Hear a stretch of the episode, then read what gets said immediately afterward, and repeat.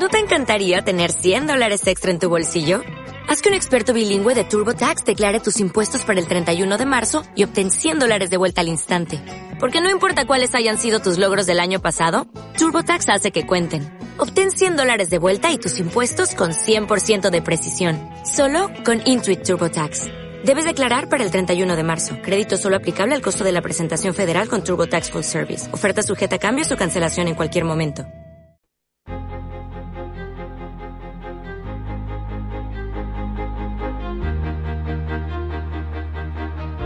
El cronovisor con Óscar Blázquez.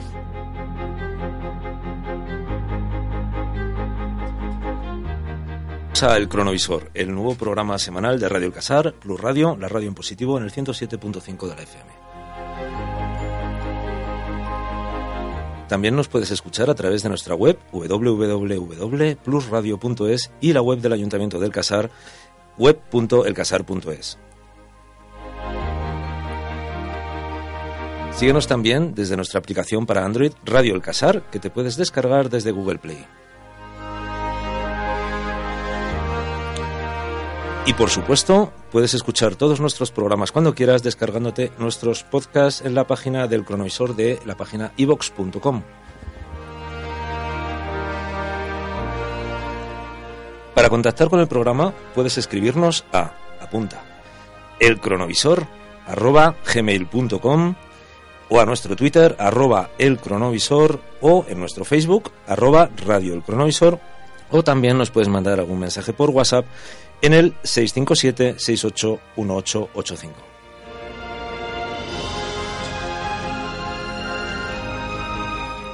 Regresamos a nuestra cita de todos los jueves de 20 a 21 y pico con la arqueología, la ciencia y la investigación.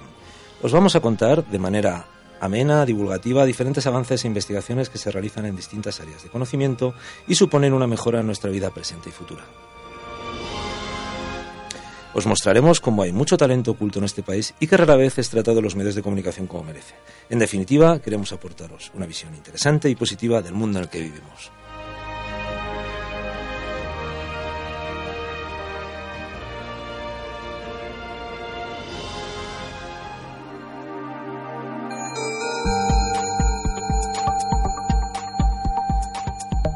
Hoy en el cronovisor vamos a hablar, de seguridad informática.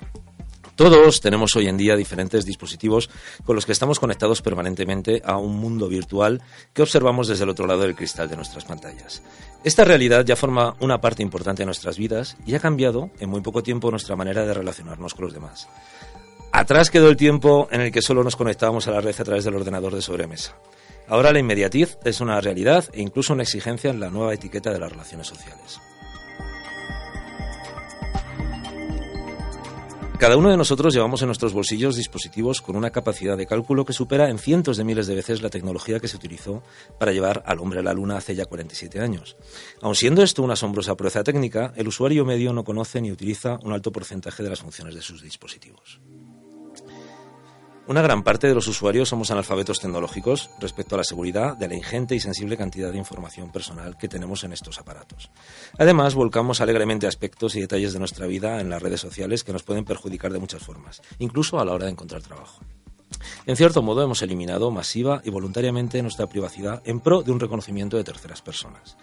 Normalmente nos preocupamos por aspectos relacionados con la potencia del dispositivo, como la resolución de pantalla, o por otros factores más relacionados con la moda y el prestigio social que por las necesidades personales que ha de satisfacer esta tecnología. Nuestra ignorancia nos hace realmente vulnerables frente a las malas intenciones y el nuevo crimen organizado, al que proporcionamos infinidad de datos sobre nuestras pautas de actividad en todos los aspectos de nuestra vida, haciéndonos las víctimas perfectas de sus actividades. Hoy hablaremos de cómo mejorar nuestra relación con esta nueva realidad y hacer nuestras actividades en el llamado Big Data más seguras. Conocer qué hacemos mal y las amenazas más comunes que nos acechan son el primer paso para disfrutar con seguridad de esta nueva forma de relacionarnos. 107.5 FM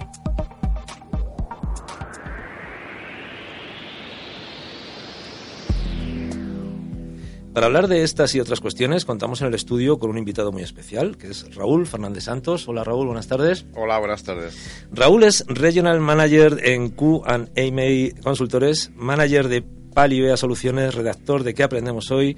Y además dirige el podcast y blog Rumbo a la Historia, especializado en historia militar, que os recomiendo, que está realmente bien, es muy, muy interesante. Y eh, coproduce el podcast Bitácora de eh, Ciberseguridad, especializado en el tema de nuestro programa de hoy. Además, es director de consultoría y estrategia del proyecto Albedo. Eh, Raúl es una mente muy inquieta, como ya veréis, y una persona tremendamente activa. Hoy sin duda aprenderemos un montón de, él. Eso espero. Y bueno, animamos a nuestros oyentes a que nos escriban a los datos que hemos aportado anteriormente, sobre todo a elprovisor.gmail.com para que nos manden sus consultas, sus preguntas y lo que quieran eh, saber y, y, al final del programa pues intentaremos darle solución, ¿de acuerdo? Y bueno, vamos a pasar a nuestra revista de prensa.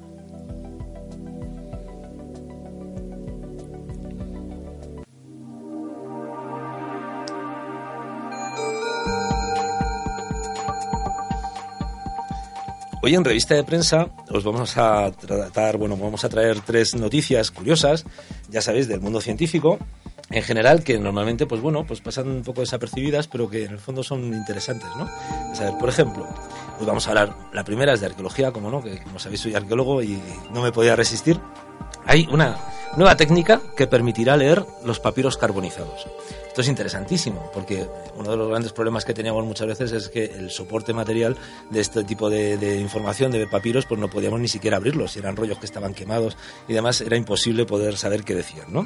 Entonces, bueno, en el 28 Congreso Internacional de Papirología, que se reunió en agosto en la Universidad de Pompeu y Fabra de Barcelona, se pudieron leer rollos de papiro carbonizados de la ciudad romana de Herculano que como supongo que sabréis, eh, no solo fue Pompeya la que se quedó aplastada bajo la nube piroclástica del Vesubio, también la ciudad de Herculano, que era más pequeñita, pero bueno, era otro pequeño Marbella ¿no? de, la vida romana, y bueno, pues ahí se conservó todo en un perfecto estado de conservación, y estos papiros por fin han podido ser leídos. ¿no? La lectura eh, se parece que se realiza sin tener que desarrollarlos, es decir, sin tener que desenvolverlos. Solo gracias a tecnologías modernas como el acelerador de partículas y la fotografía eh, multiespectral, ¿no? que nos permite leer por capas y bueno, pues parece ser que se puede leer absolutamente todo.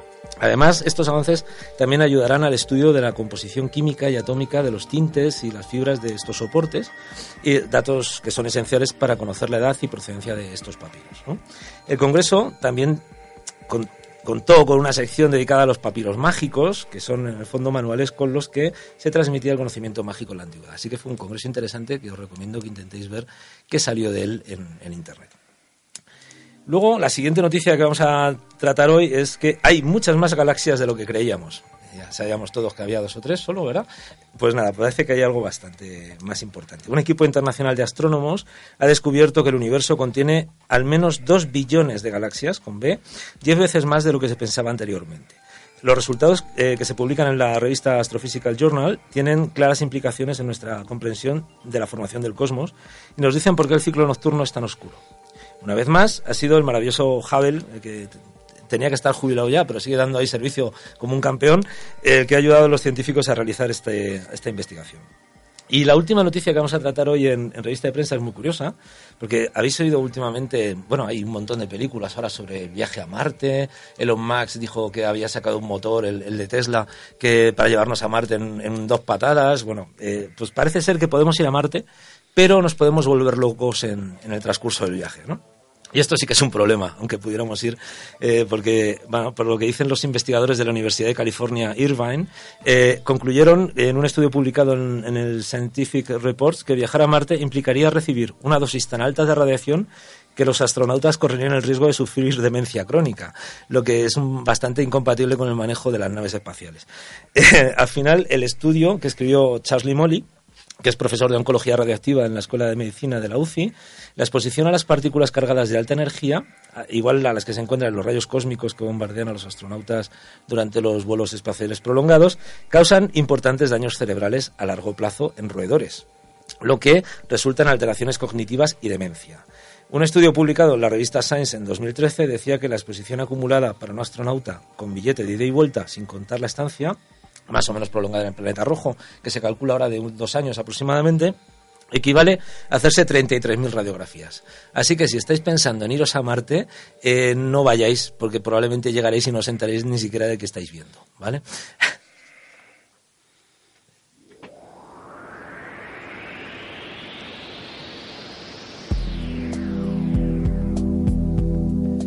Bueno, estamos finalmente con Raúl eh, que bueno, como hemos comentado antes, es un experto en, en, temas de seguridad informática. Y bueno, como esto es un programa divulgativo y queremos que empezar desde lo más básico, Raúl, ¿qué es Internet? ¿Y, cómo fluyen los datos? ¿A dónde van? Bueno, eh, Internet yo creo que no tiene una, una definición en, por sí mismo. Eh, Internet, que es una red, y es la red de redes, como se, como se define, eh, bueno, la historia sabéis que, fue primero un programa militar eh, creado por DARPA, precisamente para poder interconectar recursos militares en caso de, emergencia y, para poder comunicarse más allá de, lo que eran las comunicaciones tradicionales. Esto pegó el salto al público en general y bueno, ha sido es exponencial. Eh, técnicamente no sé mucho de, Internet, eh, pero bueno, lo que sí es verdad es que eh, dependemos de unos proveedores, dependemos de, de, unos servidores, dependemos de una serie de infraestructuras que son al final las que nos dan el, las que nos dan el servicio y nos permiten que nos comuniquemos instantáneamente con todo el mundo, pues prácticamente con miles o millones de personas instantáneamente y nos permiten también trabajar de otra manera como nos había visto. Hace poco vi una, una cosa que me llamó mucho la atención que es que eh, vi en un documental que me parece que era sobre una de estas grandes empresas, Google o una de estas, que Internet es algo físico. Que, que, claro, es curioso, parece que tienen una especie de enormes almacenes de servidores gigantescos con unos sistemas de ventilación propios, etcétera. O sea que al final Internet, que lo vemos como algo etéreo, ¿no? algo casi aéreo, en el fondo es algo físico. Claro, eh, de hecho, y nos vamos a adelantar un poco, las vulnerabilidades de Internet vienen por ahí. O sea, cuando hay un ataque de denegación de servicio tan famoso como está viendo ahora, por ejemplo, ¿qué es lo que hacen los hackers? Saturar un servidor o un servicio clave, sobre ese cuello de botella que hay precisamente en la red, y lo que hacen es dejar sin servicio a millones de personas. O sea, es como si de repente 200.000 nos pusiéramos de acuerdo para entrar en la página del gobierno de España, ¿no? Y saturamos esa web, sería eso, ¿no? Internet es una autopista. Eh, entonces, si tú en la autopista, imagínate que tienes un peaje y tienes 20 carriles del peaje abiertos para garantizar la fluidez, lo que haces es que eh, tú atacas esa infraestructura y dejas nada más que uno abierto. Entonces el atasco te llega, pues es kilométrico, ¿no? Claro, claro, claro. Pues es, salvando la distancia sería esa. Y hay una cosa que, que siempre me ha, me ha preocupado o que siempre le da vueltas que es que, claro, nosotros contratamos servicios, por ejemplo, de Google que no están ubicados en España, ¿no? que están en otro lugar. De repente tienes Terra, que antes era española y me parece que ahora está en Sudamérica, etcétera. Eh, ¿qué, marco legal eh, tiene Internet? Es decir, eh, cuando a ti te pasa algo, cuando tú contratas un servicio y demás, ¿a qué legislación te puedes...? Esa pregunta es muy interesante. En España tenemos ahora mismo la Ley Orgánica de Protección de Datos y un reglamento de, de desarrollo. Eh, también en paralelo, creo que ha sido en marzo de este año, de fecha nunca me acuerdo, tengo mala memoria para ello. No eh, ha salido un reglamento europeo, una directiva europea que regula también todo el tema de, de la protección de datos. Una de las novedades precisamente que tiene y que no estaba regulado es que lo que pretende esta directiva es regular todo el tema del tráfico de datos y garantizar el tratamiento de los datos de los usuarios a nivel europeo y obligar a que las empresas que dan algún tipo de servicio en el que haya tratamiento de datos de cualquier tipo de usuario tengan algún, una oficina o un responsable que dé cuentas a la, a la, a la Unión Europea, a las autoridades europeas, precisamente para rendir cuentas sobre este, sobre este tema. Eh, la Ley Orgánica de Protección de Datos y la protección de datos da para un programa entero. ¿eh? Pero lo que tiene que saber la gente es que hay una serie de derechos que son los derechos ARCO, de acceso, de, cancelación y oposición, y que hay unos mecanismos para que en cualquier momento sepamos eh, de cualquier entidad cuáles son los datos que tiene, qué hace con ellos y que en cualquier momento nos podemos oponer o, exigir que se cancelen esos datos o que cese el tratamiento que se hace que se hace de ellos. Lo que sí parece claro es que los gobiernos tienen capacidad de acción sobre las redes, ¿no? Por ejemplo, voy a poner un buen o mal ejemplo. El caso de China, O el caso de Corea del Norte, ¿no? Que, bueno, hace poco salió a la luz la Internet de Corea del Norte y era realmente curiosa y, y, bueno, ahí estamos. El, el, el, caso es que los gobiernos, evidentemente, si quieren, tienen los medios para poder eh, actuar legalmente contra, y además para controlar legalmente las acciones hostiles que se puedan producir o, las, o, los abusos, ¿no? Contra los usuarios. Pero el problema también radica en eh, la privacidad. ¿Qué, ¿Qué nivel de privacidad podemos tener en Internet? De intimidad personal. ¿Cómo se garantiza este tipo de cuestiones? Eh, a ver, eh, yo aquí siempre digo lo mismo. Eh, hay que utilizar el sentido común. En Internet tenemos el grado de privacidad que todos, que todos queramos. Yo, por ejemplo, en Internet tengo dos tipos de perfiles. Tengo uno público y tengo uno privado. Y no solo en Internet, a nivel personal incluso. Tengo tres números de teléfono. Tengo uno que no lo tiene nadie más que mi mujer, mi hermano y mis padres. Por si hay algún problema me pueden localizar en cualquier momento y, no lo tiene nadie, no lo tiene ni siquiera la compañía para llamarme por si me puede ofrecer algo, lo que sea. Eso hay una serie de mecanismos por los cuales se puede, se puede disponer de ello. Y el truco en Internet, el truco, entre comillas, eh, está en, en, intentar manejar los datos que tú cedes a la red. Eh, en el momento que te abres una cuenta en Facebook, te abres una cuenta en Twitter o simplemente te abres una cuenta de correo electrónico, eh, estar cediendo ya unos datos a las compañías que, nos prestan ese servicio.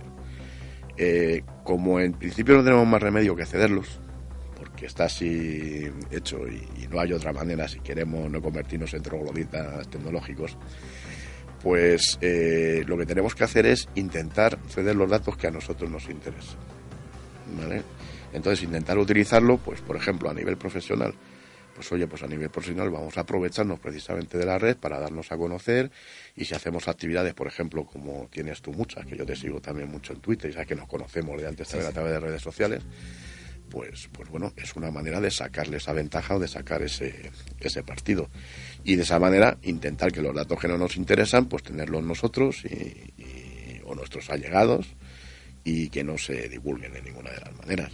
O sea que la cuestión es ser un poco inteligente y tener, crearte tú una personalidad concreta para determinadas acciones, por ejemplo, para comprar a través de internet, pues tener una tarjeta que solo tenga el dinero que va del producto de la compra, por ejemplo, claro, y poco más. En definitiva es, ya que tenemos que tener un alter ego en internet o tenemos que tener una personalidad en internet, pues vamos a, vamos a ese alter ego fabricarlo a nuestra medida vamos a dar lo que a nosotros nos interese. Que puedes tener varios alter egos. Efectivamente. Que esa es la idea, ¿no? O sea, uno para cada perfil de acción en Internet. Claro, que de ahí vienen muchas veces los problemas precisamente en Internet, de muchas de las de descebramientos que vemos, sobre todo en, Twitter. Claro, es que, mira, ahora quería, quería comentar sobre dispositivos. Eh, porque se ha modificado un montón de, conducta a través de la tecnología de la gente. El otro día, pues, bueno, ves lo del Pokémon famoso, ¿no? O que ves un grupo de zombies por ahí sueltos, ¿no? O ves a chavales muy jóvenes que están viviendo como besugos, mirando la pantalla, eh, mirando la realidad a través de un dispositivo cuando están rodeados de realidad, ¿no? Y luego hay cosas que a mí, tengo una sobrina muy jovencita que yo, claro, tengo ya una edad y no sabía, pero por ejemplo, cosas de etiqueta. Si tú estás en WhatsApp, ¿no? Y de repente te tienes el doble cheque azul y no contestas inmediatamente, es un insulto, porque lo has dejado en leído, ¿no? Entonces, claro, son unas cuestiones de, etiqueta que, me desbordan, pero que me parece que son eh, poco reflexivas, es decir, que, están como muy volcadas, ¿no? Volcas la vida real. Bueno, sí, esto, de hecho, de hecho muchas veces a, adolescentes eh, se les dan charlas de, se llama net etiqueta o sea, de comportamiento precisamente en, la red para que las cosas no salgan de madre. Pero ojo, esto no tiene nada que ver, por ejemplo, con lo que estás comentando. Eh, mm, el problema es que se crean unos comportamientos en Internet que, aunque yo, por ejemplo, me dedico a ello, yo a mí ya me superan. O sea, hay comportamientos en WhatsApp que tienen mis hijas, por ejemplo, que, que yo es que no los entiendo. O sea, yo muchas veces eh, discuto con ellas en el sentido de decir, oye, mira, es que a mí esto me parece una tontería totalmente absurda.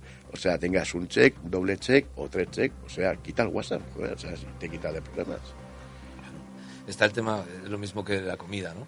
que la gente está comiendo, todo, todo el mundo mirando al, al, teléfono. Yo soy de los que si estoy comiendo no cojo el teléfono porque estoy comiendo. es un aparato que ya me deja, además es magnífico, te deja todo registrado, luego si tienes que llamar, llamas, ¿no? Tranquilamente. Mira, te voy a contar un caso pues, sobre qué hacemos mal de, de manera general. Una cosa que me pasó este fin de semana con, con mi mujer, que espero que no te enfades, cielo, que te ponga como ejemplo. Pero resulta que estábamos en, en, un centro comercial, no voy a dar nombres, en la salida 19, pero vamos, el centro comercial es como una mezcla entre la Villa de Nerón y el Palacio Hortera de Luis XIV, ¿no? Sí, no se ha notado. Y, no, y, sin dar nombres. Y, y, estamos en una tienda pues de un tío muy forrado que hay en España que se el textil, ¿no? No he dicho nombres. Y de repente a mi mujer le, le levantan el, el teléfono móvil, ¿no? Y yo, bueno, he hablado mucho con ella. Yo soy de los que entra en una aplicación y meto el login y password. Cuando salgo de la aplicación la cierro, o sea, no dejo nada abierto y demás, ¿no? Pero claro, eh, mi mujer no tiene esas pautas, yo creo que ahora se ha dado cuenta, ¿no? Uh -huh. eh, entonces, claro, teníamos, hemos tenido un problema en el sentido de poder cerrar todo, cambiar contraseñas y tal. Como tiene, por ejemplo, Facebook abierto, como tiene, por ejemplo, Instagram abierto, como tiene, por ejemplo, Twitter abierto y todas estas cosas, ¿qué le puede pasar a alguien que le roben de esta manera el, el móvil? Bueno, en, en, principio, mientras no anules eh, las cuentas, pues cualquiera te puede suplantar en, en, en la red. ¿Y qué, qué, significa esto? ¿Qué es una suplantación de identidad? Bueno, pues que alguien utilice tus cuentas para hacer cualquier tipo de, de barbaridad, o utilizar tus tu perfiles para hacer daño a alguien. Eh, esto en el mejor, entre comillas, de los casos. Pero, por ejemplo, puedes tener abierta una aplicación bancaria y en teoría te podrían levantar el dinero que tengas en, en, la cuenta, aunque normalmente tienen otro nivel de seguridad este tipo de, aplicaciones. Eh, lo mejor en estos casos es eh, tanto Google para Android como creo que tiene Apple para sus dispositivos, eh, tienen, una, tienen un sistema por el cual tú puedes acceder de modo remoto a tu cuenta y, borrar directamente un dispositivo a distancia.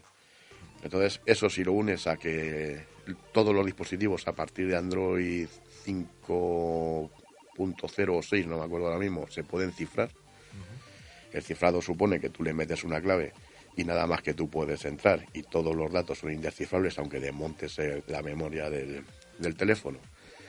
Y, y, y, esto pues eh, prácticamente puedes... ¿Y cifrar los datos es asequible para un público normal? Es decir, para cualquier persona. Sí, yo ¿Es creo algo que sencillo? Es... ¿Lo nota de alguna manera en el uso del teléfono? No, no, puede ir más lento, sí, en algunos casos, pero, pero no. En, en principio, además, es que es una medida que, se, que es aconsejable.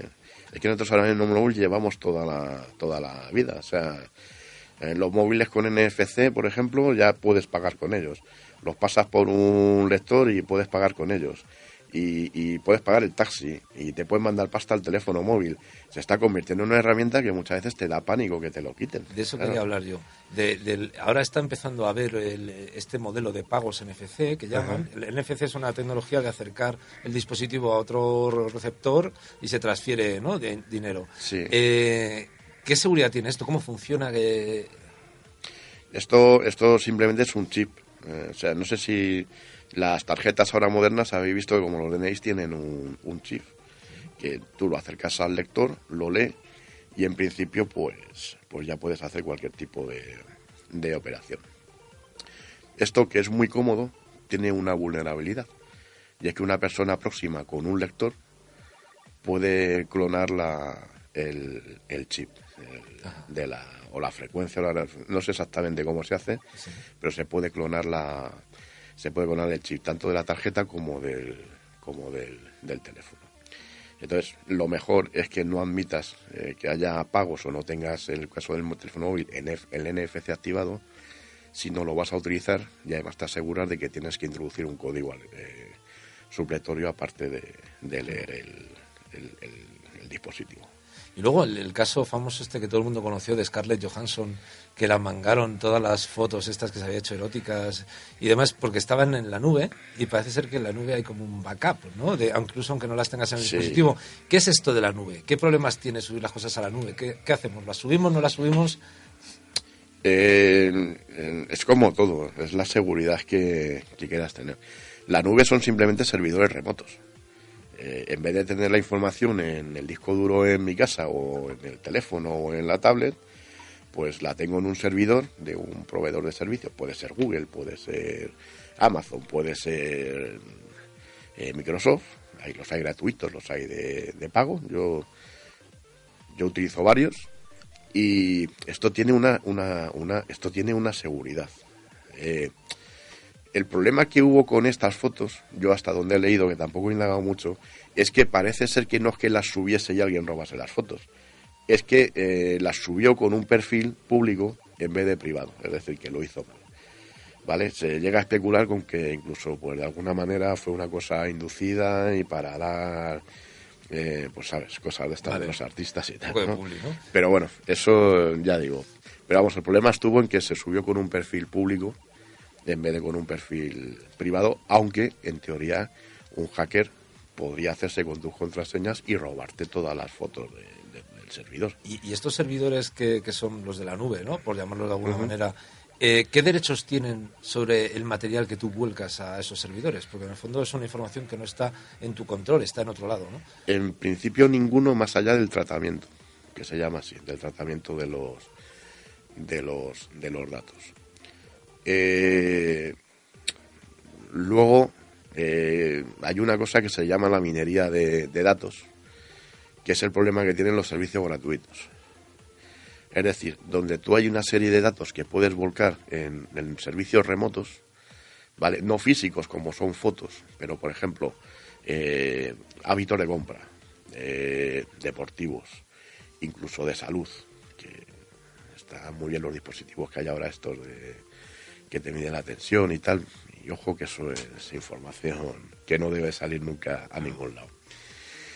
Y, al final, pues, de alguna manera estás eh, no cediendo los datos en sí, el dato en concreto, pero sí estás eh, cediendo el tratamiento para fines eh, para fines publicitarios o, para fines de, de investigación de comportamiento de hábitos. ¿Vale? Yo digo una cosa que no sé si lo habréis oído ya y es eh, la máxima que hay. Cuando un producto gratuito, no gratuito, el producto eres tú. Claro. ¿Eh? O sea, cuando utilizas un servicio de Google, eh, tú le estás dando a Google información que cuesta dinero. Cuando le cedes datos a Facebook pasa exactamente lo mismo. Y, y una cosa, un tema filosófico, si quieres llamarlo. obviamente tenemos que pagar peaje por el uso de Internet, ¿no? ¿Pero usar Internet es un derecho? Yo creo que usar Internet es un derecho. De hecho, hay un principio que es el de neutralidad de la red.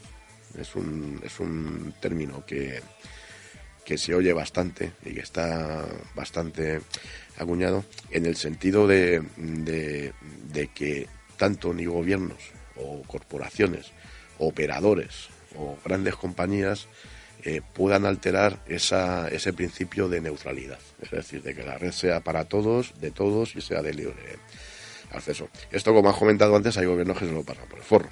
Pues bueno, China, Corea, o filtran de alguna manera los contenidos y bueno, eso ya es un tipo de, censura que... Bueno, y Estados Unidos ahora con la Patriot Act, después de, del 11S, que vulneraron todas las comunicaciones personales en pro de, salvar la patria, ¿no? Sí, esos son otros temas, ya como dices tú, más filosóficos. Eso es lo de cambiar libertad por... Exactamente. sí. Creo que Alex nos quiere comentar algo. No, una pregunta simplemente. Eh, me encontré con un chiste buenísimo de estos gráficos. Dos agentes, uno de la CIA, el otro de la NSA, están riéndose y, mm, vamos, ahí en una oficina diciendo, ¡Ja, nos van a pagar más de 800 dólares por darnos sus huellas digitales. Esto de las huellas digitales y los móviles desbloqueables por huella digital, como el último iPhone, eh, ¿es posible que vayan realmente a los servicios secretos o...? Hoy por hoy yo creo que no. Eh, porque el, sistema que utiliza de, huella dactilar, hombre, queda almacenado en teoría en el dispositivo. Ah. La verdad es que no sé exactamente ahora mismo cómo, cómo funciona. Habría que, investigarlo. Pero yo entiendo que el, que el patrón queda guardado en el, en el sistema operativo del teléfono y, no se, y no se difunde. En, justamente el problema era por, por el acceso por, por el tema de la ley esta de... Bueno, y, y, aquí surge otra pregunta interesante, es decir, si nosotros volcamos datos biométricos a nuestro teléfono, a nuestro terminal, por ejemplo, nuestra huella queda registrada como una manera para abrir el teléfono. Dentro de poco, no sé si habrá alguno ya con nuestra retina eh, también, o que nos reconoce la cara, ¿no? Los Samsung también. Hace, sí, yo, yo tengo un dispositivo que tiene reconocimiento facial. Exactamente. muy cachondo porque le pones una foto y lo desbloqueas y ya está. Sí, y, o te afeitas y ya no te abre el teléfono. la cuestión está en que cuando eh, acaba la vida útil de ese terminal, si tenemos todos esos datos volcados, ¿qué tendríamos que hacer con él? Pues... Eh... microondas. Pasarle por darle martillazos y cosas de esas. No, eh, normalmente lo que se hace es eh, formatear el, el, dispositivo. Hacerle un formato en, en profundidad y, y, ya está. Eso, el propio dispositivo te lo permite restaurar los datos a, a fábrica. Tengo entendido que no sé si es cierto que para formatear algo de verdad lo tienes que formatear por lo menos siete veces. Eh, sí. De hecho, los famosos discos duros de la movida esta de Bárcenas y del PP no es que se ensañase con los discos duros allí para limpiarlo, es que para hacer un formateo en profundidad y borrar todas las capas de datos, pues tienes que hacerlo 30 o 40 veces. Yo no lo sabía, ¿eh? Hasta no, que... no, claro. Bueno, ya sabes, si tienes algún dispositivo con cosas muy, muy, muy así privadas y demás, o a martillazos o microondas, o como Bárcenas, formatearlo 40 veces, a ver qué tal. Os dejamos con la primera canción de Martin Gore que se llama Compulsión.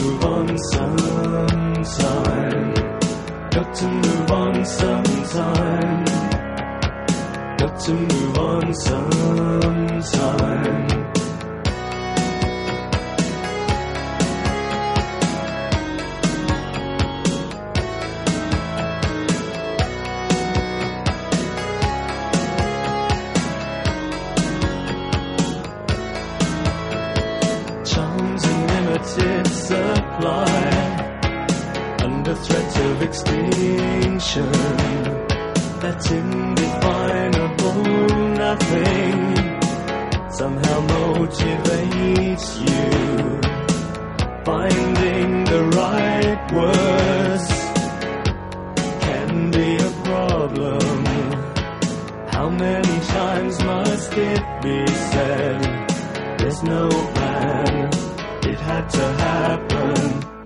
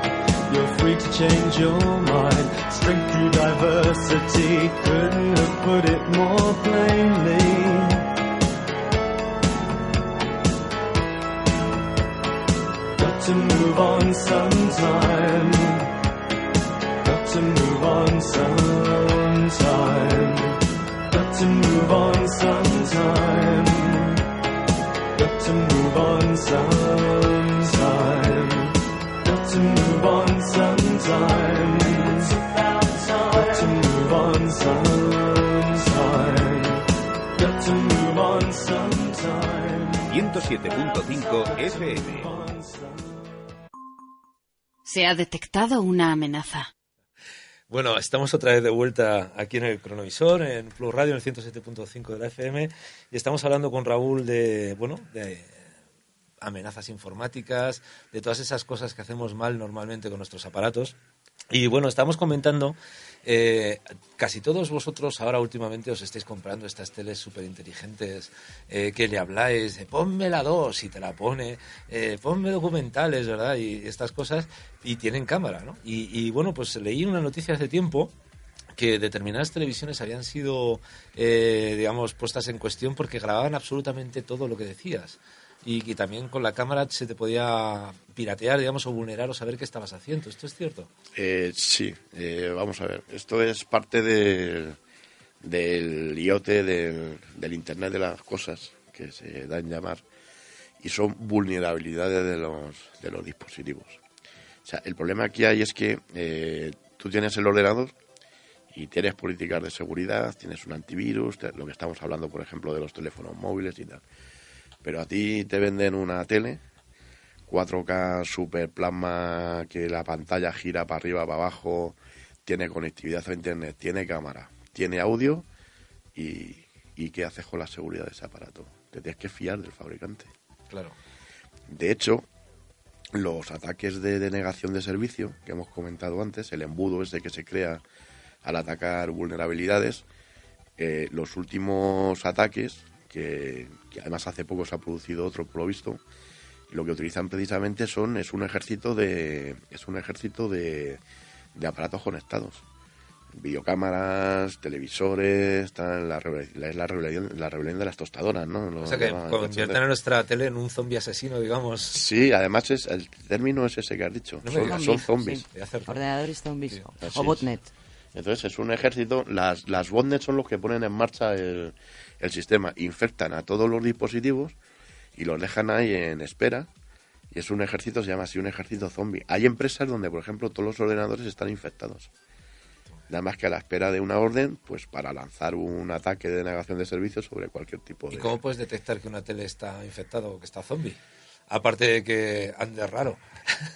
Pues me imagino, y esto entra ya en el ámbito de mi socio y amigo Sergio, que es el técnico de esta holocada pareja, que, que hay herramientas de monitorización y, y- y hay una serie de herramientas que nosotros las utilizamos para, para temas profesionales que lo pueden detectar. Eh, lo que pasa que lo que pasa que estamos hablando de aparatos domésticos. O sea, si yo me compro una, un frigorífico con internet para que me diga cuándo tengo que comprar los huevos, hombre, se me tengo que preocupar también de si me, si me va a atacar el del Claro, es que eso. O si se va a ser utilizado para aquel tipo de... O va a entrar dentro de mi red y me va a robar los datos, hombre, pues esto ya recae un poco en la responsabilidad de los fabricantes también. Claro, claro, pero bueno, es un poco inquietante. Bueno, mis padres tenían una lavadora con Bluetooth y nunca supe para qué servía. Lo intenté conectar al teléfono y no hubo manera. Digo, a lo mejor es útil, ¿no? Que la, desde el salón la digo, bueno, enciéndete, vete a saber. Pero vamos, no, no tenía ni idea. Y bueno, ahora, en estas fechas tan señaladas que se nos acercan de las Navidades y demás, eh, la- los ladrones se hinchan, ¿no? Con nosotros. Los porque- ladrones se ponen las botas. ¿Y por qué se ponen las botas? Cuéntanos. Pues se ponen las botas porque todos decimos, y, y- y me incluyo yo porque muchas veces se te va la mano con este tema, de decir dónde vas, dónde vienes, si vas a estar fuera, si te has ido de viaje a Cancún y mandas las fotos allí y haces un relato de si el avión, no sé qué, no sé cuántos, si resulta que has perdido el enlace en Frankfurt y tienes que esperar dos días allí y tal, y mientras tanto hay gente que está allí viendo aquello y diciendo, joder, o sea, estos señores han dejado su casa vacía Me están diciendo cuándo puedo ir, cuándo no puedo ir y, macho, aquí con tranquilidad. O sea, a darle a esto y vamos, se te comen hasta la comida del frigorífico. Claro, tranquilamente, porque te acabas de mandar un selfie tú, que estás en Claro. papete, y dices, bueno, de papete al casar no va a tardar un poquito en venir, no va a haber ningún problema. Vamos, se leen noticias incluso de que no solo entran a robar, sino que se pegan festines en las casas. Sí, algo- algo- Sacan ahí el chorizo, el salchichón Claro. y, y te dejan pelado el frigorífico. Luego se llevan el frigorífico, que pesa menos. También, claro, más ligerito, había que vaciarlo, ¿no? De alguna manera. Pues le- esto va para los oyentes, por favor, ser conscientes de que toda la información que volcáis en Facebook, toda la información que volcáis en, Claro. en- en- ¿cómo se llama? Instagram y demás, está diciendo de cuándo habéis hecho esa imagen, en qué momento la habéis colgado y dónde estáis. Es decir, eh, intentar evitar en las épocas más eh, delicadas, que puedan ser Navidades, verano y demás, volcar este tipo de datos, porque Claro. os estáis marcando como objetivos. Volvemos a, volvemos a lo de siempre. Eh, no pasa nada porque digas a lo mejor que te vas a ir de viaje, sin dar más, más datos a lo mejor, de manera indeterminada. Pero eh, tienes que subir fotos, tienes que hacer lo que sea. Cuando vuelvas tranquilamente, que las fotos las puedes tener subido a un, a un servidor o un servicio en la nube o tal, pues directamente ya te coges en tu casa y dices lo maravillosa que han sido las vacaciones, lo bien que te lo has pasado, mira que de fotos me he hecho, pero porque ya he vuelto y estoy aquí. Eh, O sea, es un poco lo que decíamos antes. O sea, Es mejor echarle la plasta a los amigos como antiguamente, ¿no? Que llegabas del viaje. Claro. Te voy a enseñar los 18 carretes que he hecho de mi viaje a Tenerife, ¿no? Pues lo pones justo después de llegar, Claro. digamos que es mucho más seguro y por lo menos ya estás en casa. Ahora se lo mandas por WhatsApp y le dices, si quiero ver el doble cheque en todas las fotos, que si no me cabe. Exactamente. Eso es. Eh, Bueno, y ahora eh, hay, hay otra cuestión que, que es una vulnerabilidad, que, que he leído algo sobre ello, aunque yo no estoy muy puesto en el tema. Ahora, claro, en la sociedad en la que vivimos estamos eh, solos, aunque estamos rodeados de gente, ¿no? Y han surgido una serie de redes para ligar, para ponerse en contacto, Tinder, Glinder, como se llamen, ¿no? Y Badu, ¿no? Y alguna de estas, que está muy bien. Y de repente vas y ligas, ¿no? y ligas y, y ligas con alguien que está en otro lado y entonces empiezas a mandarte fotillos así subidillas de tono, ¿no? Lo que se llama sexting, ¿no? Que Sí. es, digamos, sexo, digamos, como a distancia y demás. Y luego de repente llega alguien y ¿qué pasa? Que te manga esas fotos.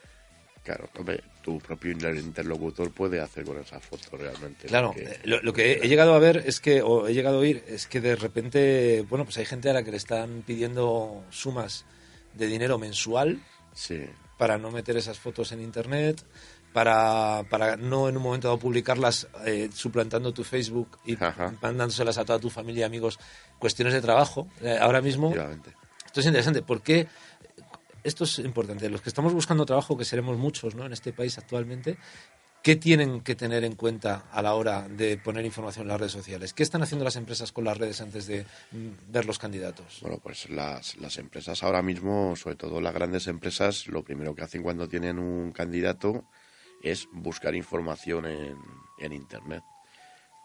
Las empresas, por ejemplo, de agencias de colocación o las agencias de trabajo temporal, o ya comento sobre todo departamentos de recursos humanos, lo primero es buscar información en Internet sobre, sobre el candidato, porque ya digo que como tenemos muchísima información, pues eh, a ellos realmente es porque los currículums, el papel lo soporta todo, ya lo sabemos. Desde que eres ingeniero aer- aeronáutico, que te puedes comprar en Singapur el título por no sé cuántos dólares, hasta, hasta cualquier tipo de cosa que quieras poner. Pero, por ejemplo, pueden evaluar ellos si eres una persona que te gusta la montaña y te subes y tal, por ejemplo, que no te den un trabajo porque eres dado a correr riesgos, Sí, por ejemplo. por ejemplo. Sí, se podría dar el caso. Qué barbaridad. O simplemente se puede dar el caso que digas que no bebes ni fumas y subas todos los fines de semana las fotos con los colegas allí poniéndote hasta las trancas. Claro, claro, Eso, eso se da muy a menudo, ¿eh? claro. claro. ¿Y, ¿Y cómo una empresa puede hacer, por ejemplo, a tu Facebook eh, si no es tu amiga? Pues porque en teoría, vamos a ver, es que tú cuando pones un buscador, eh, cuando pones en un buscador, tú, tú cuando subes fotos a Facebook, las estás haciendo públicas por defecto, si no dices otra cosa. Eh, estás haciendo las fotos públicas, ¿vale? Entonces, cuando tú tienes en un buscador fotos y buscas eh, un perfil, el mío, por ejemplo, o el tuyo, te salen siempre fotos relacionadas con las cosas que has ido colgando en, en Internet. Cuando haces una búsqueda, que yo por ejemplo lo he probado conmigo mismo, algunas veces te llegan a salir fotos que yo juraría que en la vida las he subido a la red. ¿Vale? Pero es verdad que a lo mejor en algún momento las has utilizado en algún perfil público de alguna página que te ha dado un servicio o lo que sea y has colocado una foto y sale ahí porque es público. Entonces el consejo que tenemos que dar a alguien, que además le van a dar un trabajo de mierda de 800 euros durante tres horas, ¿no? Me parece, o, o tres horas a la Sí. semana, o, o lo que sea, aunque luego ocurre 40, es que eh, haga privado su perfil de Facebook, que solo puedan acceder amigos y que solo pueda hacer determinado tipo Lo que comentábamos antes, controlar lo que se publica, publicar solo lo que uno quiera o hacer público solo lo que a uno quiere o lo que a uno le, le, le interesa. Al final el problema es, eh, y te hago un inciso simplemente con esto, que sobre todo hay compañías, pues por ejemplo un bufete de abogados o una compañía que se dedica, pues no sé, una consultora, por ejemplo, o tal, que al final el problema es que la imagen son sus empleados. Entonces cada vez más las empresas tienen en cuenta esto, porque luego al final el que salga cierta información o salgan ciertas cosas en el perfil de un empleado, aunque sea un perfil privado, daña la reputación de la empresa. Es una doble moral y infecta de todas maneras, ¿no? Sí, Sí, es tremendo. pero es que vivimos así ahora mismo. Es tremendo. Bueno, eh, vamos a tocar otro tema que, que también está derivado de, de estas fiestas que nos vienen tan bonitas. Y ahora nos van a bombardear con 20.000 vídeos de villancicos, eh, la madre del cordero. ¿Este tipo de, datos pueden ser una amenaza? Los correos electrónicos de, de Navidad, todo este tipo de historias. ¿Y, en- y qué tipo de amenaza pueden ser? Bueno, fundamentalmente el, el tema de- del correo electrónico, pues que, que- que los archivos estén infectados por un troyano o simplemente por algún tipo de fichero que pueda tomar el, el control de ciertas actividades. Pues te de puede llegar un archivo, digamos, de alguien que tú conoces también. Te puede llegar un archivo, se puede dar el caso de que te llegue un archivo suplantando a alguien que tú, que tú conoces. Eh, el caso más típico, por ejemplo, eh, el tema de secuestro de datos. Eh, son los famosos correos estos que te llegan de correos, precisamente, diciendo que tienes un que tienes un que tienes un, un paquete o que tienes tal, puede ser también de un banco, se llama phishing. Eh, y entonces tú cuando abres, lo que estás abriendo realmente es un, es un virus que lo que hace es que toma el control del ordenador y te lo bloquea. Entonces te mandan un mensajito y te dicen que, que si quieres recuperar lo que tienes en el ordenador, pues tienes que pagar X dinero. Para un particular, pues, bueno, pues vale, pues dicen, mira, el ordenador ya estaba viejo, realmente lo que tengo aquí, para venga, la basura. Pero para una pequeña o mediana empresa puede costar sudor y lágrimas. Claro. ¿Y, y dónde están normalmente ubicadas estas mafias que chantajean? Esto es internacional. Es internacional, ¿verdad? Vale. Yo normalmente cuando, hace muchos años, cuando me llegaban este tipo de cosas dudosas, yo por si acaso las mandaba, como lo del príncipe nigeriano, ¿no? Que, Sí. que al final eso es el, el timo de la estampita. casi. Ahora hay uno que dices eso, muy famoso, que te escriben como si fuese un abogado en Estados Unidos o en no sé dónde, de que has heredado de un tío abuelo que tenías por ahí en Filipinas y tal. Yo, vamos, yo tengo ya tres o cuatro, yo soy ya, tengo 200 millones de euros por ahí que he heredado. maravilla, Lo que pasa es que no me da tiempo a ir a por ellos, ¿sabes? Pero Bueno, pues eh, estos, este tipo de timos, claro, muchos de ellos, eh, digamos, eh, eh, se dirigen a la codicia de la gente, ¿no? Claro. Es decir, el dinero gratis eh, siempre es interesante o, o esas acciones como la del príncipe nigeriano, ¿no? Que, a ver, es el timo de la estampita exactamente. puesto al día. Pero lo normal sería, o, lo que aconsejaríamos, ¿no? Sería que todos esos correos se, se reboten a la, a la UCO, ¿no? A sistemas tele- a la, a, Sí, a la Guardia Civil, a, delitos telemáticos. La Guardia Civil y la Policía Nacional tienen unos servicios específicos donde te puedes eh, dirigir y denunciar ese y en caso de duda preguntarles además y, Claro, yo siempre... y además tengo que decir que yo conozco personalmente a, a varios agentes que se dedican a esto y desde luego son gente extraordinaria y hacen su trabajo muchas veces con falta de medios Sí, y la gente no sabe lo que es trabajo están haciendo con esto. Siempre. Yo tuve contacto con la UCO hace años eh, por temas de patrimonio también y la verdad es que eran muy pocas personas para el ingente trabajo que tenían y eran gente muy dedicada y. Pero vamos, que, siempre que mandéis algo a la Guardia Civil no tengáis problemas en hacerlo, porque es gente encantadora, que os van a contestar y además estáis evitando que eh, alguien en un momento dado sea también timado y estas redes al final hay que actuar de la misma manera que actúan ellas. Es decir, si tenéis dudas, denunciarlo. Y ahora os vamos a poner el segundo tema musical de un grupo que se llama After Hours, italiano, que se llama A Ballad for My Little Jenna, una balada para mi pequeña llena.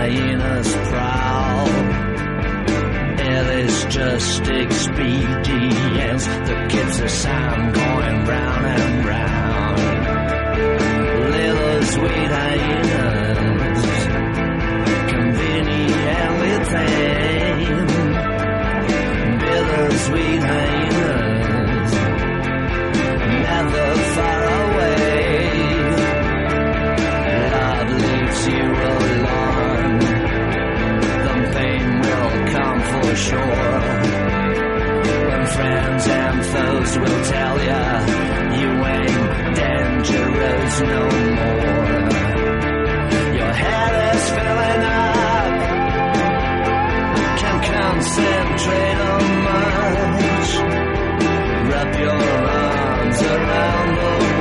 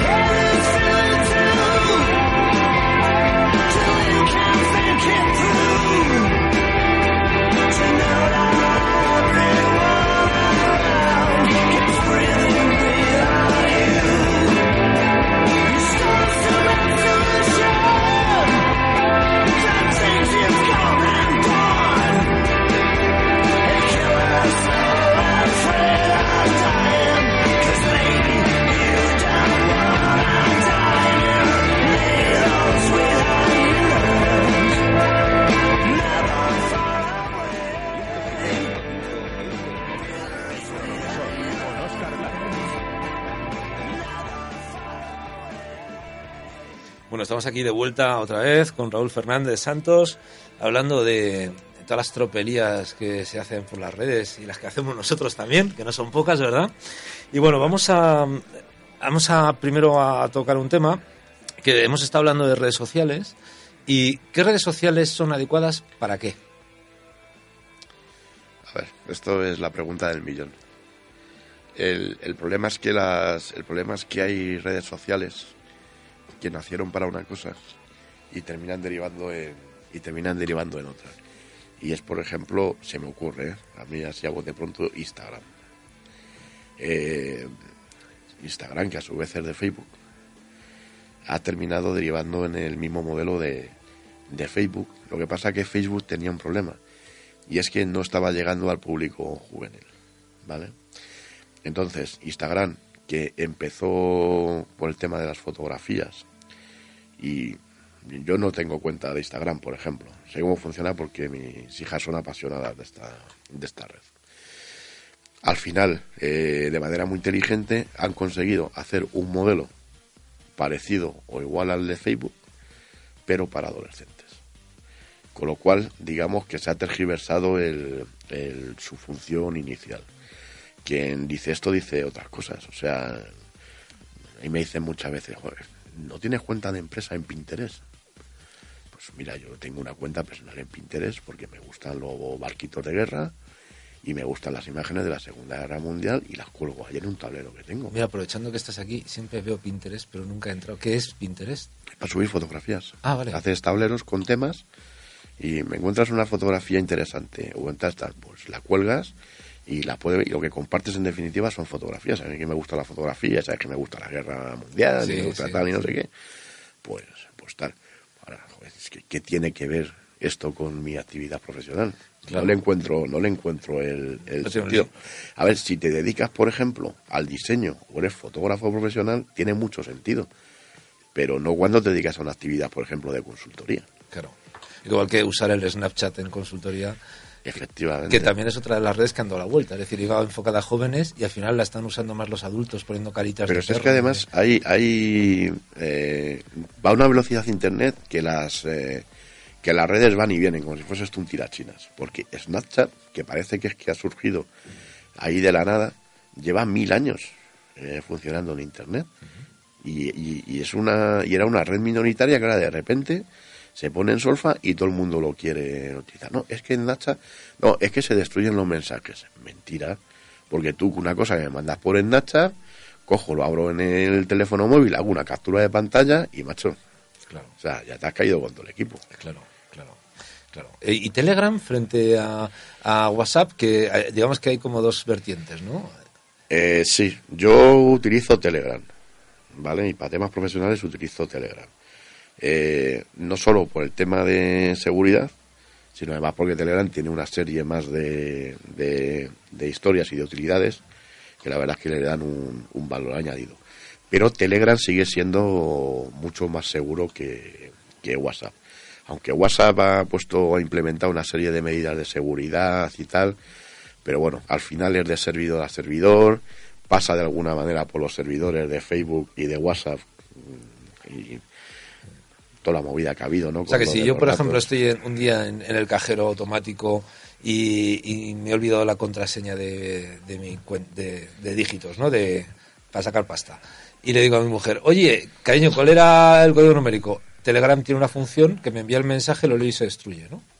Sí, vamos, yo, nosotros lo que hacemos, por ejemplo, yo, yo te digo, por ejemplo, lo- cómo lo hacemos mi socio y yo, este Sergio.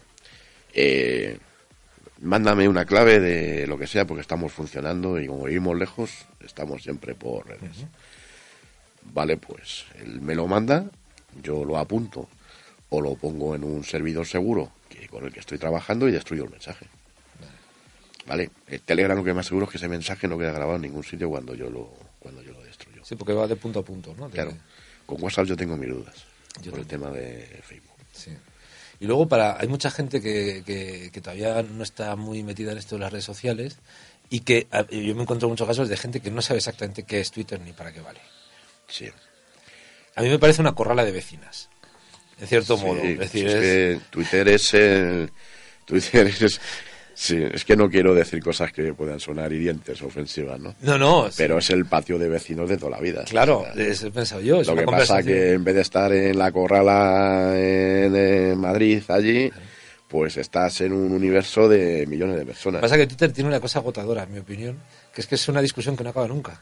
Claro. Entonces, normalmente cuando discutes con alguien, acabas. Acabas bien o mal, pero acabas. Pero aquí no se acaba jamás. Claro, porque además siempre cuando parece que has acabado, aparece uno con otro punto de vista y, y entonces es, el, es, el, es la pesadilla del día de la marmota. Sí, sí, sí. Entonces, al final, pues Facebook, a mí me gusta mucho esto, Twitter, perdón, a mí me gusta mucho. Yo la utilizo bastante, me parece una red muy dinámica y me parece que, que si tienes cierta agilidad y tal, y, y está bien, o sea, y te ayuda a desarrollarte en ciertos aspectos, pero es verdad que algunas veces es un cansineo ya inagotable. hay una cosa de Twitter que, que me preocupa, porque tuve contacto con esto hace poco, y es eh, y a- al hilo de lo que vamos a hablar ahora, que es Periscope.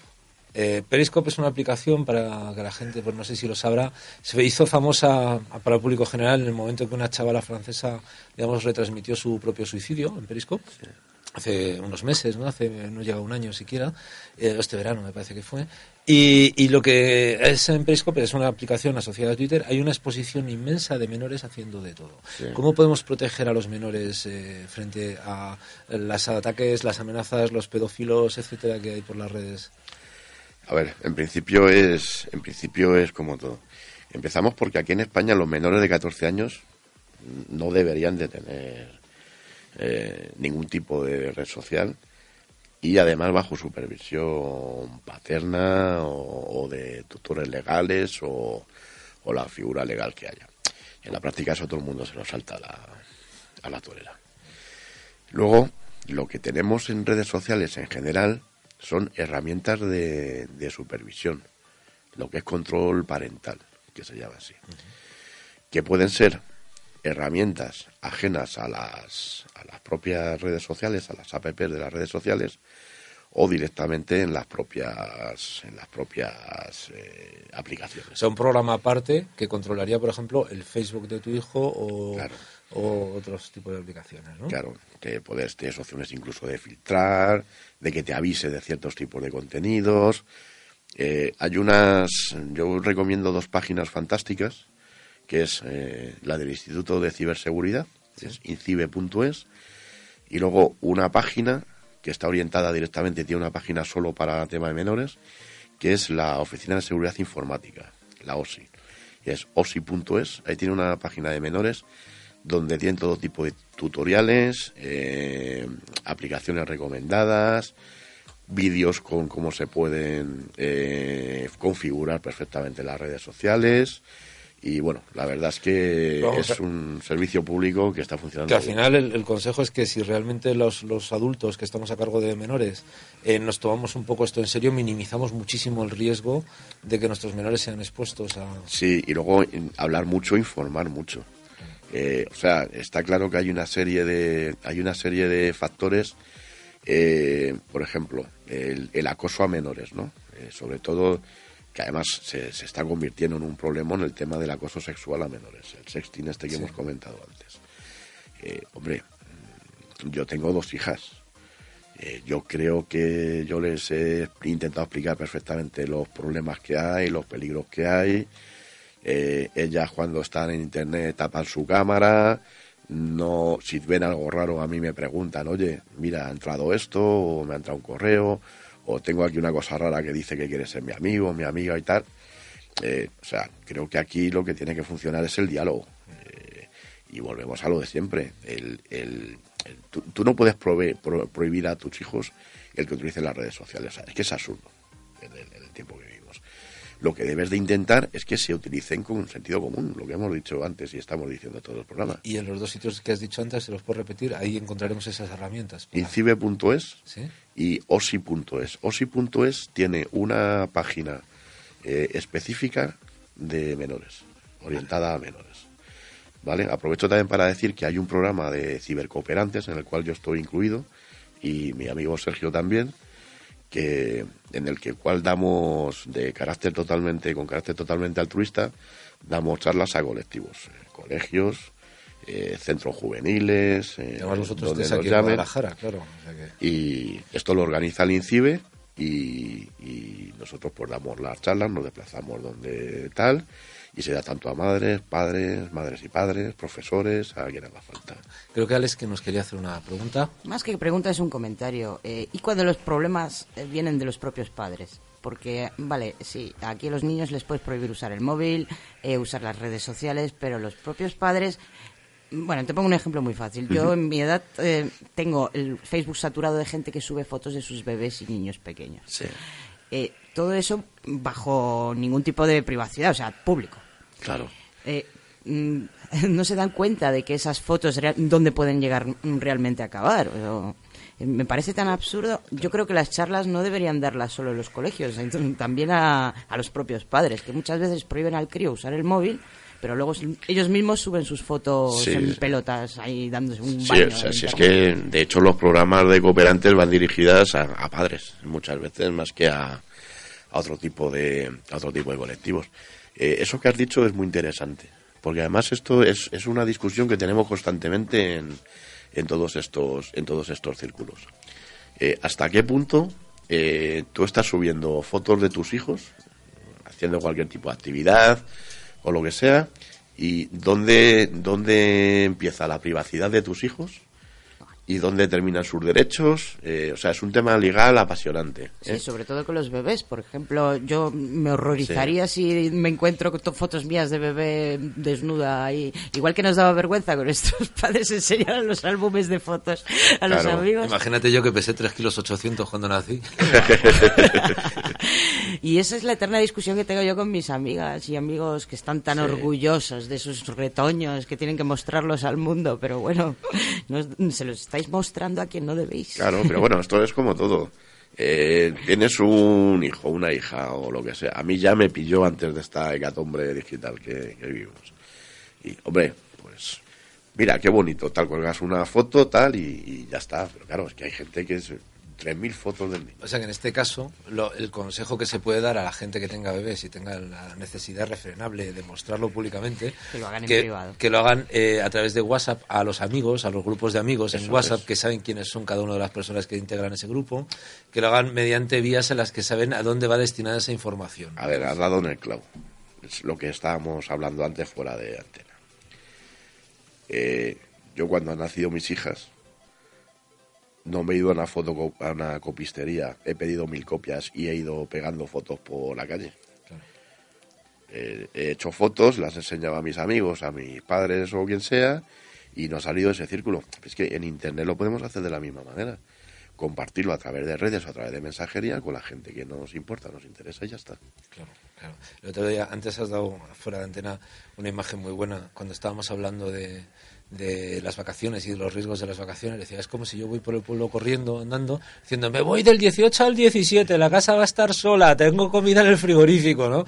Claro, es, eh, es anunciarlo. La gente muchas veces no es consciente de que estas redes, como tienes que registrarte y tener un login y un password, eh, Claro. se creen que tiene una cierta seguridad que no tiene, ¿no? Y luego además una cosa importante que no todo el mundo sabe. Eh, por ejemplo en Facebook y cualquier aplicación que sea de Facebook, cuando subes una foto, automáticamente pierdes los derechos. Claro. Pasan, ¿Eso, eso pasan a ser de Facebook. Pues que te puedes encontrar la foto en teoría, la foto al, al ser pública, eh, pasa a dominio público. La puede utilizar cualquiera. Pero no solo Facebook. No solo Facebook.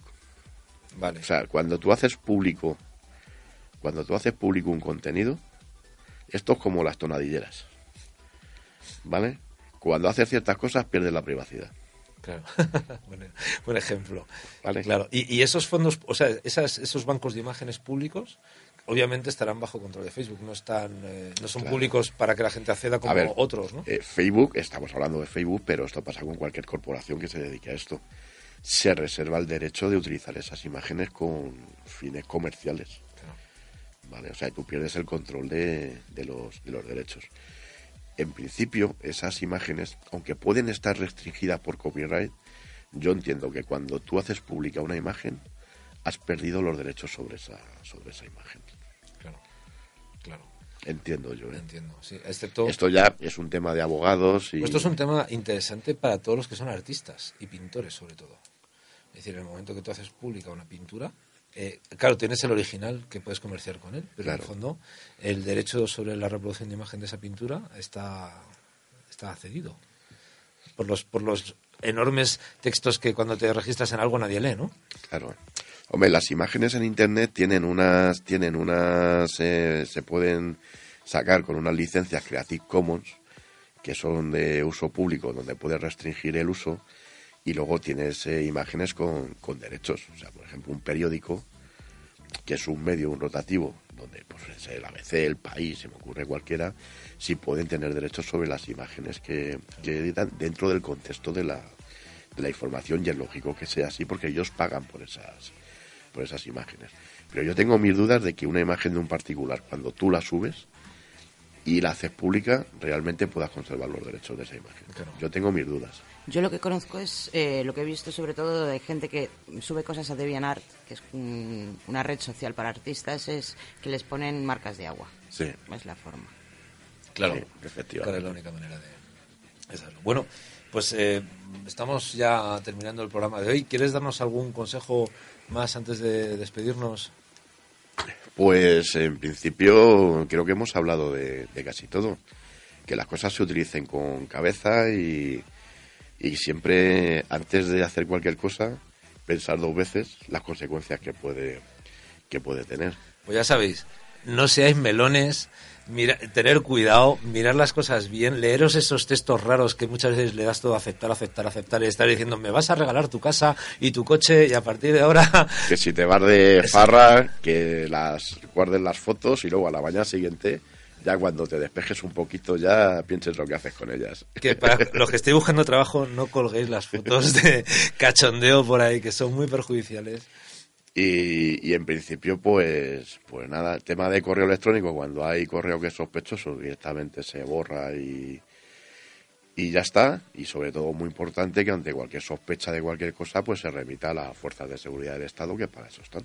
Claro. ¿Y cómo, cómo podemos seguir tu, tu podcast de Bitácora de, Ci- de Ciberseguridad? Cuéntanos tus... Pues tenemos, bueno, lo primero decir que ya he comentado antes, yo soy la mitad del podcast. Sí. Luego está mi socio y amigo Sergio Solís, al que saludamos desde aquí. que sabemos de aquí que tenía otro compromiso que, que no ha podido, aunque iba a entrar por teléfono, pero no ha podido ser al, al final.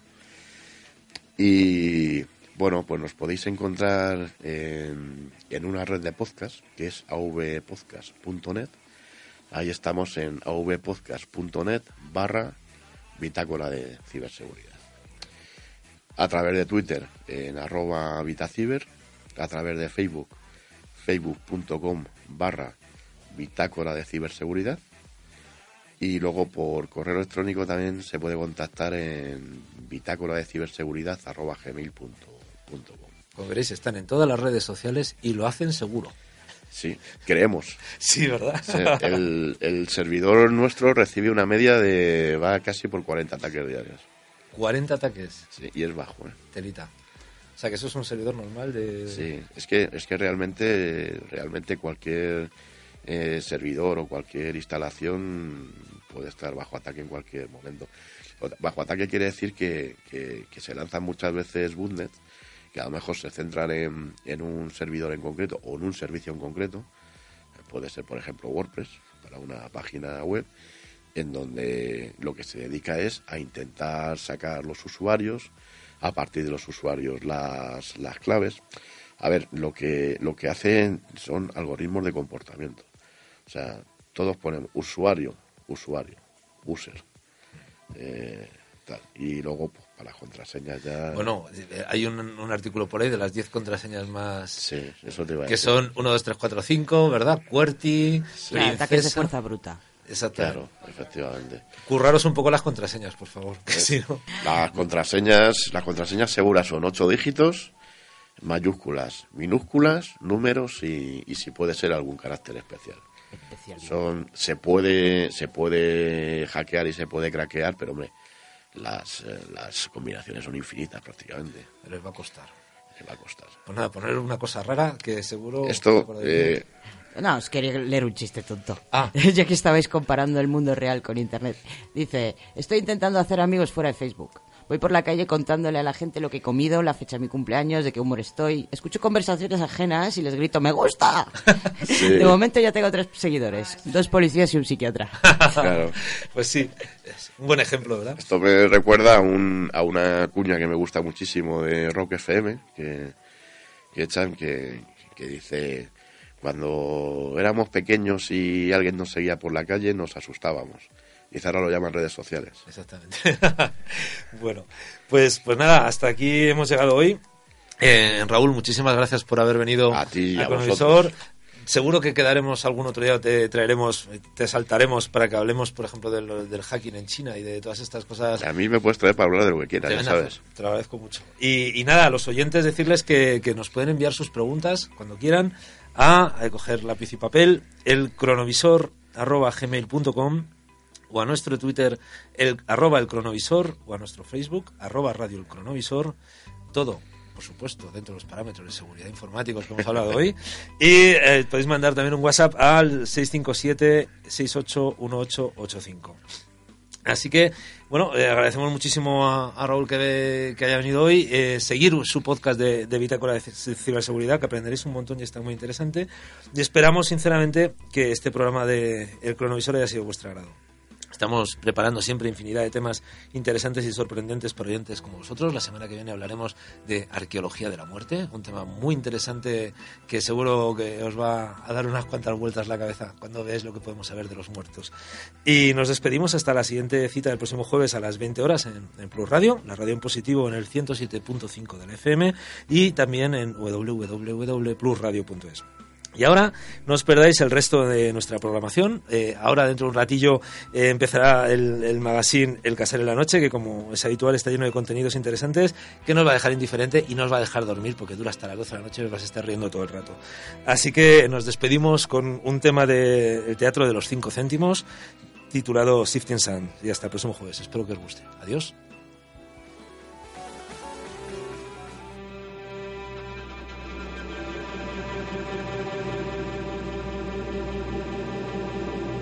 Shifting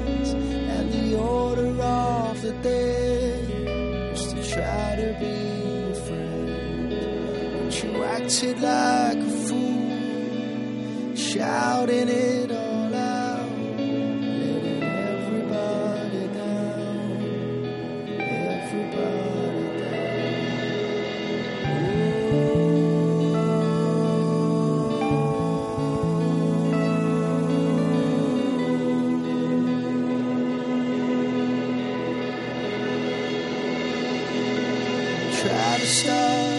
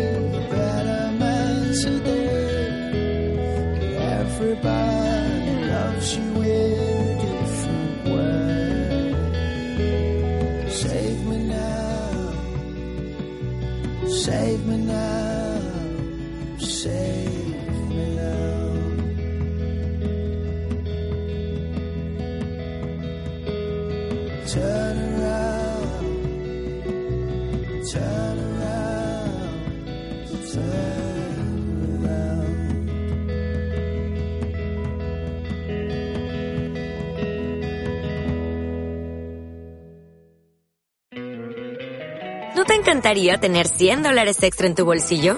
Haz que un experto bilingüe de TurboTax declare tus impuestos para el 31 de marzo y obtén 100 dólares de vuelta al instante. Porque no importa cuáles hayan sido tus logros del año pasado, TurboTax hace que cuenten. Obtén 100 dólares de vuelta y tus impuestos con 100% de precisión. Solo con Intuit TurboTax. Debes declarar para el 31 de marzo. Crédito solo aplicable al costo de la presentación federal con TurboTax Full Service. Oferta sujeta a cambios o cancelación en cualquier momento.